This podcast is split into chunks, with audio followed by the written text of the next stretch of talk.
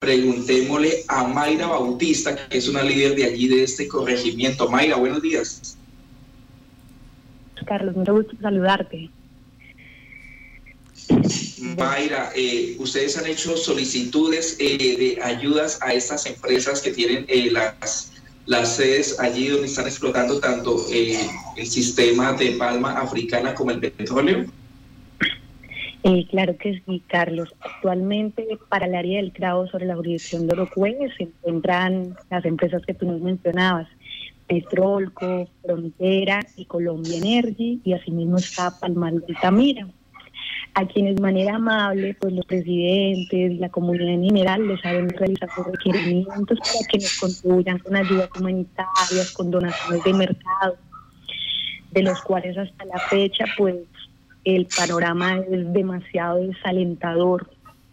Y aclaro demasiado desalentador porque de los cuatro requerimientos, hasta el momento solamente contamos con dos respuestas.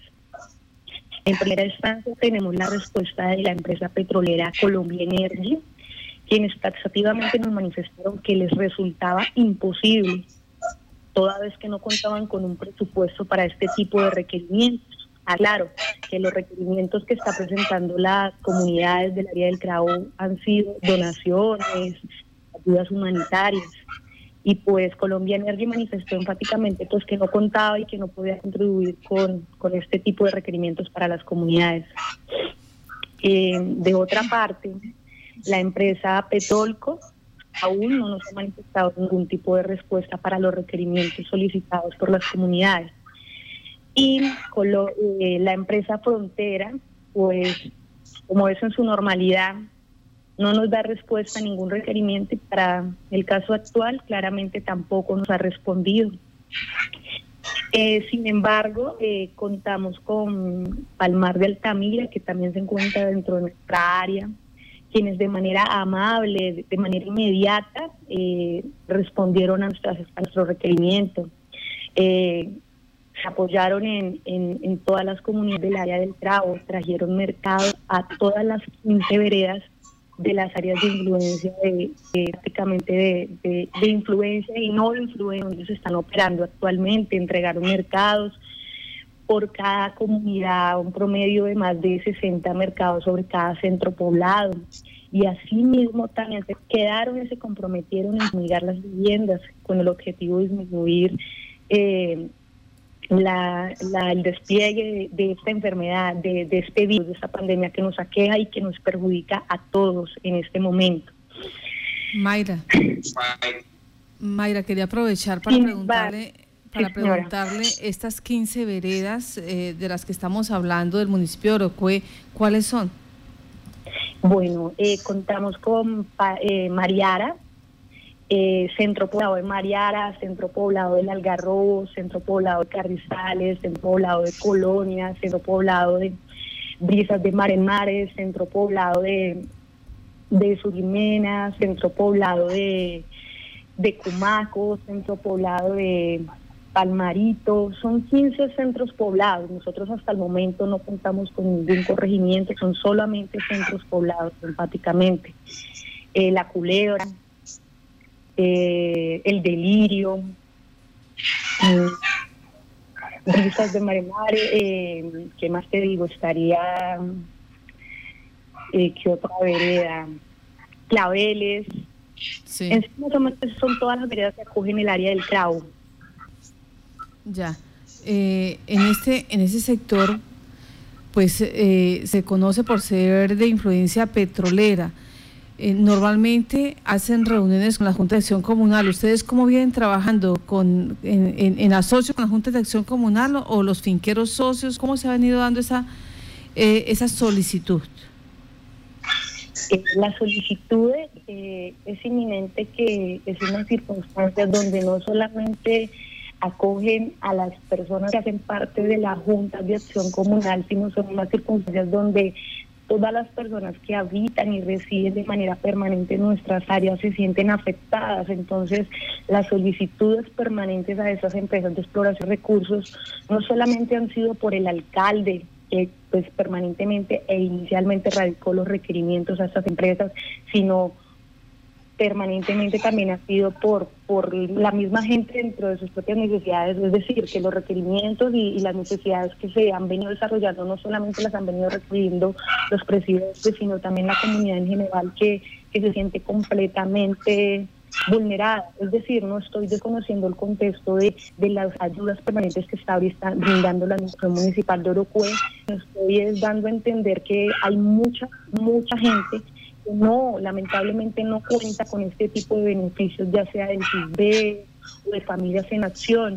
Y a este tipo de personas no les está llegando ningún tipo de ayudas humanitarias. Y ahí es donde es necesario que Petrolco, que Frontera se pronuncien por lo menos y tengamos en cuenta que no es verdad que Frontera no para. Sin embargo, o sea, es decir, es verdad que los campos de frontera no paran. Sin embargo, no es verdad que estén contribuyendo a la generación de empleo de manera significativa, teniendo en cuenta que actualmente el 50% de la explotación de todo el país, de las exportaciones del país, que viene generando, que viene generando la industria extractiva del petróleo, solo genera un porcentaje del 1% sobre todo el empleo nacional. Y aún así, sin embargo, esta industria se está acomodando en este momento, está bajando los costos, está reduciendo personal, está reduciendo la contratación de bienes de servicio. Eh, es de advertir que en la crisis petrolera del año 2014, quienes realmente asumieron los costos de las actividades extractivas fueron los proveedores locales y los trabajadores, pues debido a casi toda la demora en los pagos de las facturas, quienes duraron un año o más de un año en pagarles las facturas, eh, generando pues un quebrantamiento a muchos empresarios quienes quebraron. Nuestros empresarios locales a raíz de ese evento en el 2014 quebraron.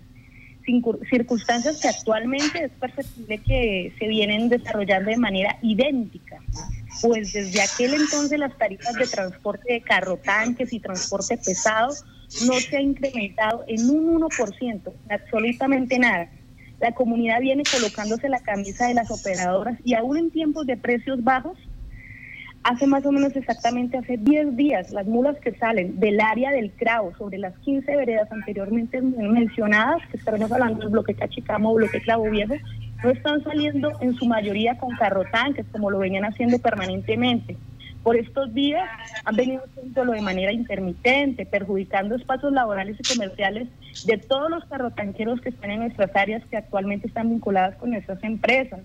Asimismo han venido desarrollando, eh, eh, digamos, liquidando a cierto personal porque pues no pueden contratar a todo el personal que venían contratando. Y es de resaltar pues que obviamente esto, el permanente desarrollo de esta industria, de estas industrias, hacen que aumente el riesgo de la enfermedad por el exceso del material particulado, por el constante tránsito de maquinaria pesada, porque suben y suben mulas, mulas sin carrotanques, y bajan y bajan y bajan carros y gente que viene de otras áreas de Colombia, porque es que es claro que vienen de afuera, de afuera externamente. Son contratistas completamente externos y nuestras comunidades del Cravo, todas nuestras comunidades, el Algarrobo, a través de la inspectora, se vienen comunicando eh, y han venido tomando todas las medidas pertinentes con el fin de mitigar, con el fin de disminuir los riesgos del COVID, a tal punto que, que han venido diciéndole a todo el mundo, ayúdenos a contribuir para que, para que esta pandemia no nos perjudique. Pasaron propuestas la comunidad le pasó propuestas a Frontera, a Colombia Energy, a Petrolco, diciéndole que era necesario que se que se donaran cabinas de desinfección para que pues el panorama no fuera desalentador a largo plazo, de lo cual prácticamente son cabinas que tendrá que conseguir la comunidad a través de donaciones entre los propios entre, la, entre los propios presidentes, entre las propias comunidades, porque las empresas de exploración de recursos en estas áreas son completamente ajenos y silenciosos a la problemática actual. Bueno, eh, esto por parte de las eh, multinacionales, palmeras como de hidrocarburos están allí, pero la administración municipal de Orocue ha podido, eh, ha alcanzado los recursos, ha alcanzado la voluntad para llegar a esta zona y atender a estas comunidades? La administración de Orocue, través de su alcalde Monchi, viene trabajando de manera permanente para poder solventar todas las necesidades de sus veredas. Actualmente más o menos un promedio de 26 veredas. Sin embargo, es inevitable saber que el alcalde está trabajando con las uñas. Trata de, de ayudar allí, de ayudar, de una ayuda humanitaria, de llevar un mercado, pero es inevitable comprender que no se ha podido desarrollar todas las ayudas que se deberían, porque no es si quisiéramos, que deberían desarrollar, porque pues para nadie es un secreto que al ser un eje de exploración de recursos contamos con mucha sociedad flotante y más allá de eso con mucha persona que se amañó, que decidió que hoy en día Orocue sea su, su casa y quienes nosotros los hemos acogido con todo el amor del mundo para que hagan parte de ellos. Sin embargo, la administración municipal no cuenta con todos los recursos para realizar el apoyo que se quisiera. Sí. Pues le damos las gracias a usted por estar en contacto, en conocimiento público lo que está sucediendo allí con estas 15 veredas.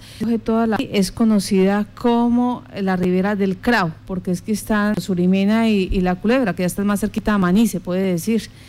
Eh, y, Japón.